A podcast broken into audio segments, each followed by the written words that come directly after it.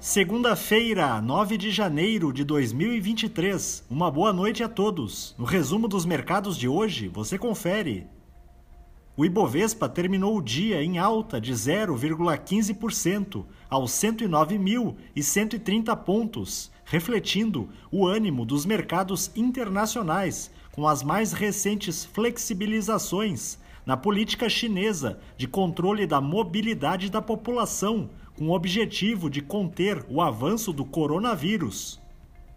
Na ponta positiva, os papéis da Azul, em alta de 1,35%, avançaram com a notícia de que a companhia aérea registrou alta de 27% em seu tráfego de passageiros em 2022, na comparação com o ano anterior.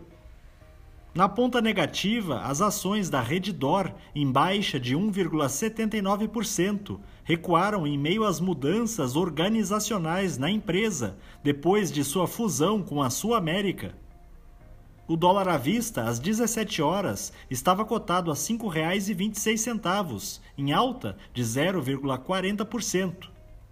Já no exterior, as bolsas asiáticas fecharam em alta, na esteira da reabertura das fronteiras entre Hong Kong e a China, após quase três anos de restrições de mobilidade por conta da política de Covid-0.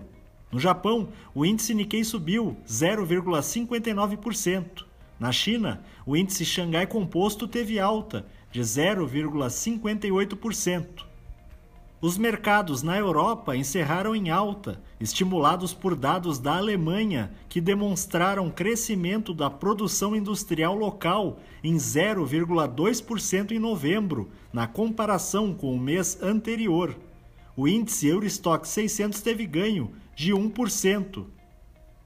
As bolsas americanas terminaram sem direção única, com os investidores aumentando gradativamente as expectativas de que o aperto monetário seja reduzido já na próxima decisão de juros. O Dow Jones caiu 0,34%. O Nasdaq teve alta de 0,63% e o S&P 500 recuou 0,08%. Somos do time de estratégia de investimentos do Banco do Brasil e diariamente estaremos aqui para passar o resumo dos mercados. Uma ótima noite a todos